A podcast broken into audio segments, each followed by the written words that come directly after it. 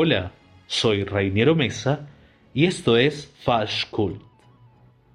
¿Se podría decir que en la actualidad aún existe el racismo en la industria de la moda? ¿O ya logramos eliminar este prejuicio absurdo? Hoy hablaremos un poco sobre la inclusión racial en nuestra industria. En el presente, nuestra mirada está más que acostumbrada a ver modelos de la talla como Naomi Campbell, Tyra Banks e Iman Abdulmak. Pero antes de los años 60, las revistas estaban reservadas solo para las modelos blancas. Pero en esta década 6-0 fueron dos modelos quienes revolucionaron el mundo de la moda. Naomi Sims fue la primera modelo negra americana en aparecer en el New York Times, mientras que Beverly Johnson de piel negra aparecía en la revista Vogue. Ellas fueron las primeras que ayudaron a impulsar el cambio sobre la idea de la belleza e hicieron que fuera normal ver a mujeres de color en portadas de revista. Después de ella, apareció una hermosa afroamericana llamada Danjola Luna, quien fue modelo y actriz, y fue la primera afro en aparecer en la revista Vogue versión británica en 1966.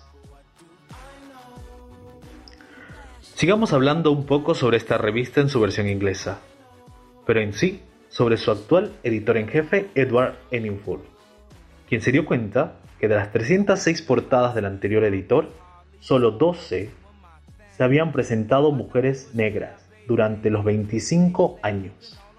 Él quiso dar un giro, pero su cambio no solo fue aumentar el número de portadas con mujeres negras, sino ir desde el interior, para así dejar atrás una fuerza laboral casi blanca en su totalidad. Ahora, el equipo editorial está compuesto por un 25% de personas de origen afro y su contenido digital ha aumentado un 51%. Edward, en el 2014, realizó una sesión fotográfica memorable para la revista W, en la cual posaron la legendaria Iman, Naomi Campbell y Rihanna, quienes vestían trajes de Balmain, diseñados por Oliver Roasting. Esta fue la primera vez en que una revista de moda el editor, modelos y diseñador eran personas de piel oscura. Enninful, en la actualidad, es el hombre negro más poderoso en su industria, sentado en la intersección de la moda y los medios de comunicación, dos campos que están experimentando un cambio y luchando por compensar años de negligencia, y es el único editor en jefe negro de la revista Vogue. Él dijo lo siguiente, Bow existía antes que yo llegara y seguirá existiendo cuando me vaya, pero sabía que tenía que entrar allí y hacer lo que realmente creía, y es nuestra responsabilidad como narradores o creadores de imágenes tratar de romper el estatus. Hablemos un poco sobre Franca Sosani y su número negro en la Bow Italia 2008. La gente habla sobre cómo en la industria de la moda han existido pocos jóvenes de raza negra.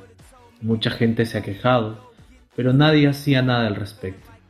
Hasta que Franca se decidió sacar esta edición especial como protesta hacia los desfiles que tenían como máximo tres mujeres de raza negra. Ella buscó eliminar todos los pretextos, porque esta idea estaba delante de todos pero solo Vogue Italia lo pudo concretar. Cuando salió esta edición, la gente se volvió loca buscando en las tiendas de revistas internacionales. Se habían terminado. Tuvieron que imprimir tres veces más esta edición y en la actualidad se vende por 2.500 dólares en eBay.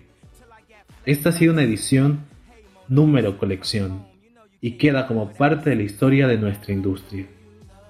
Con esto que he dicho, se podría decir que aún existen niveles de racismo en el mundo de la moda. Pero sé que cada vez se está eliminando, porque vamos existiendo más personas como Franca y Edward. Gracias por acompañarme. Hasta la próxima.